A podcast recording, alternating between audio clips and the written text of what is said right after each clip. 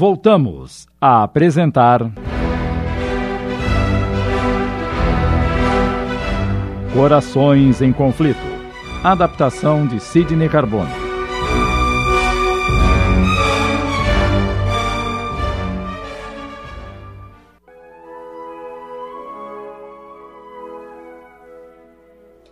A noite passara sem que Ivana desse conta. Já era dia e não conseguira dormir. Resolveu levantar-se. Precisava tomar providências e dar ordens, afinal, agora era a nova dona da casa. Arrumou-se cuidadosamente e desceu, dirigindo-se à sala de refeições. Rose serviu-lhe o desejum. E o meu noivo? Já se levantou? Pobre Barine.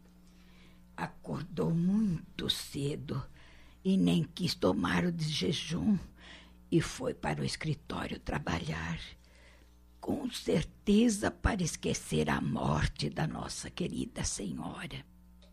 Eu fiz apenas uma pergunta. Não pedi a sua opinião, Rose. Por que não foi me avisar que o Lavo já estava desperto?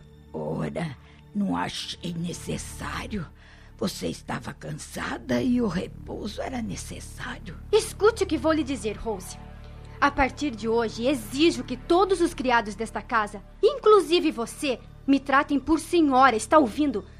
Dentro de pouco tempo serei a dona desta casa e todos me devem obediência. Mas, Ivana, você. Senhora Ivana! Ou você ficou surda de repente? Não, claro que não.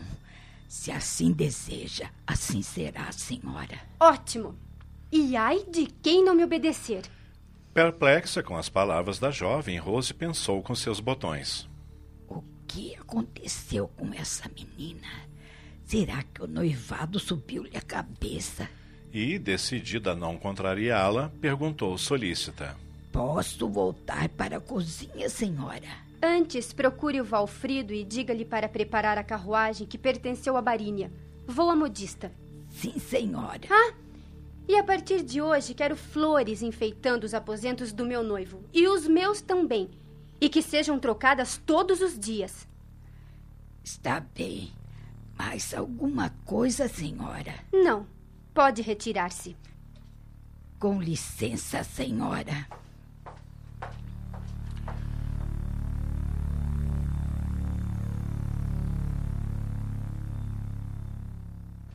Aquela manhã, Ivana passou fazendo compras e escolhendo peças para o enxoval. Também encomendou muitos vestidos à modista, inclusive o de casamento. Retornou à mansão por volta de meio-dia. Rose já havia posto a mesa para o almoço. Meu noivo já chegou do escritório? Sim, senhora. Está na biblioteca. Vou conversar um pouco com ele. Dentro de meia hora pode tirar o almoço.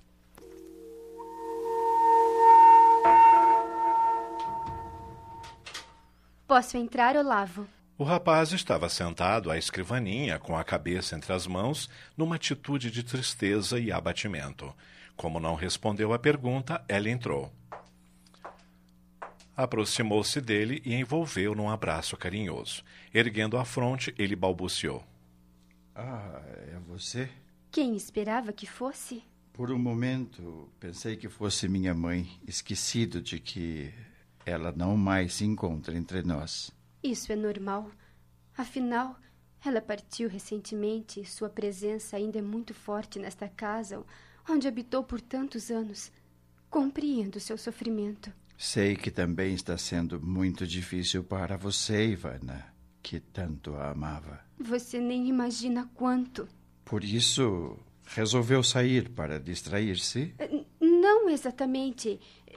Lembrei-me que a mãezinha havia encomendado alguns trajes e achei que ela, sempre tão correta, gostaria que eu avisasse a modista que infelizmente não precisará mais deles. Agiu bem. E eu lhe agradeço a lembrança. A propósito, todos já sabem da novidade. Não se fala em outra coisa em São Petersburgo. Que novidade? A morte da minha mãe? Não, querido. A notícia do nosso noivado. Ah. Sem deixar perceber que notara o ofensivo desinteresse do noivo, a ex-cigana continuou. Todos querem saber quando será o nosso casamento. Sei. Eu disse à modista que também ignoro. Você já pensou na data? Não. Claro que não. Mas, Olavo, se já estamos noivos... Por favor, Ivana. Não tive tempo e nem cabeça para pensar sobre isso ainda. Sendo assim, posso dar-lhe uma sugestão? O que acha de nos casarmos logo após o término do luto oficial? Se é o que deseja, está bem para mim. Desde que seja algo íntimo e discreto, com a presença apenas dos parentes e amigos mais chegados. Desapontada, Ivana mordeu os lábios. Ela sonhava com uma grande festa em que se abririam os magníficos salões da mansão e para a qual seriam convidadas as pessoas mais importantes da capital. Talvez até mesmo o Kizar. Contrariada, mas não desejando perder o que já conseguira. Naturalmente, querido. Está combinado, então. Nosso casamento se realizará assim que o luto terminar.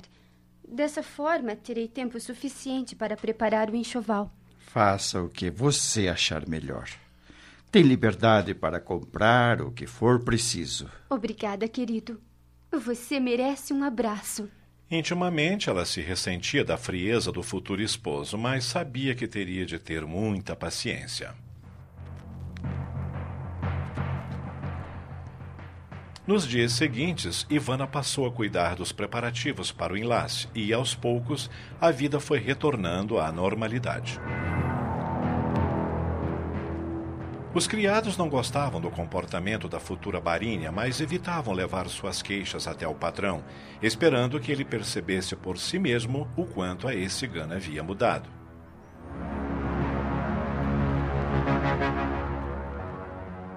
Alguns meses depois, realizava-se o casamento sem nenhuma pompa e notoriedade.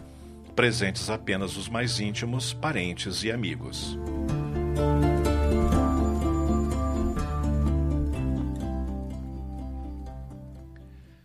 Após a cerimônia religiosa, o casal recebeu os convidados para uma pequena festa que, embora preparada sem grande aparato, era assim mesmo bastante requintada.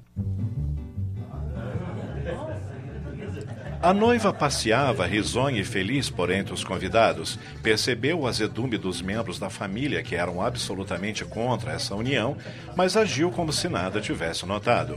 Observava Olavo à distância, não lhe passando despercebido que, embora sorrisse, tinha tristeza no olhar.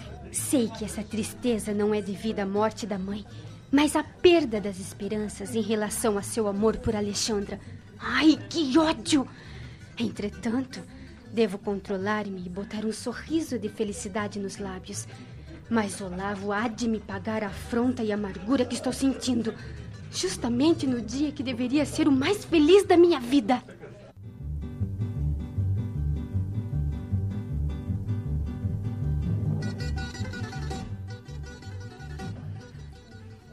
Alguns meses se passaram. A vida de Ivana e Olavo mudou completamente. Numa constante roda viva participavam sempre de festas e banquetes, mas por insistência dela. Em contrapartida, também recebiam a nobreza alegre e elegante em sua mansão, em saraus que se tornaram muito concorridos. Não tinham tempo para mais nada. Olavo descuidava-se dos negócios, entregando-os aos seus prepostos, a instâncias da esposa, que requisitava sua presença. Ivana em nada lembrava a ciganinha humilde e simples que fora recolhida naquela casa. Transformou-se numa mulher exigente, ambiciosa, consciente de sua beleza e do poder que exercia sobre os homens. Orgulhosa e egoísta, só pensava em si mesma, calcando aos pés todos os que lhe estivessem abaixo, assim como bajulando os que lhe estivessem acima. No início do casamento, Olavo tentou corrigi-la. Você precisa entender que a excelente posição social que desfrutamos não lhe dá o direito de humilhar os subalternos. Você que é excessivamente condescendente com os criados e mujiques. Essa gente tem que ser tratada com rigor. Outro ponto de constante discórdia entre o casal. Olavo, na verdade, não apreciava essas reuniões, às quais só comparecia quando absolutamente necessário, ao passo que Ivana ansiava por participar de todos os eventos da alegre nobreza de São Petersburgo. Assim eram frequentes os atritos e as tempestades conjugais na mansão, onde sempre existira paz e harmonia. Com o tempo, Olavo se cansou dessa peregrinação pelos salões da moda, permanecendo em casa entregue às suas leituras. Já estou saindo, Olavo, e não tenho horas para voltar. Posso ao menos saber para onde vai? Não, porque nem eu mesma sei. Estarei na companhia dos meus amigos tão amantes do prazer quanto eu. Para onde me levarem, eu irei. Mas não se preocupe, eu volto. Em noites solitárias, ele punha-se a meditar sobre as mudanças que se haviam operado em sua vida. Lembrava-se com carinho e saudade da doce mãezinha, da paz que desfrutavam no recesso do lar e até de quando Ivana chegara àquela casa e tanta alegria trouxera a todos. Não compreendo como e por que Ivana mudou tanto. Ah, minha mãe, se a senhora soubesse o que me estaria reservado pelo destino, com certeza não teria me obrigado a esse casamento.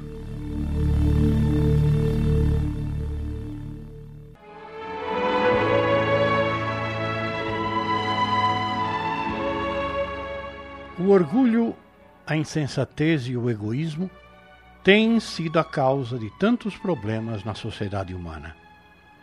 No século XIX, quando se passa este relato, ainda havia muitos preconceitos e direitos especiais que causavam sofrimentos atrozes a uns e outros.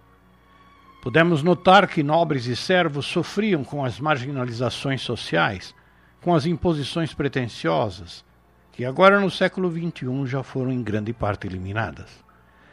É muito importante que meditemos sobre esses fatos autênticos no passado de menos de dois séculos, para compreendermos que somos nós próprios, individualmente, que organizando nossa mente dentro de princípios mais cristãos, iremos alterando para melhor cada vez mais aqueles absurdos privilégios sem bases em verdades corretas e direitos justos.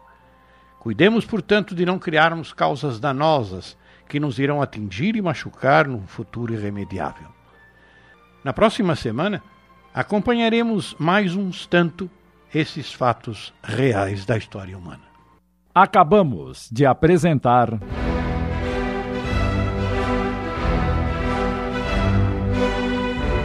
Corações em Conflito.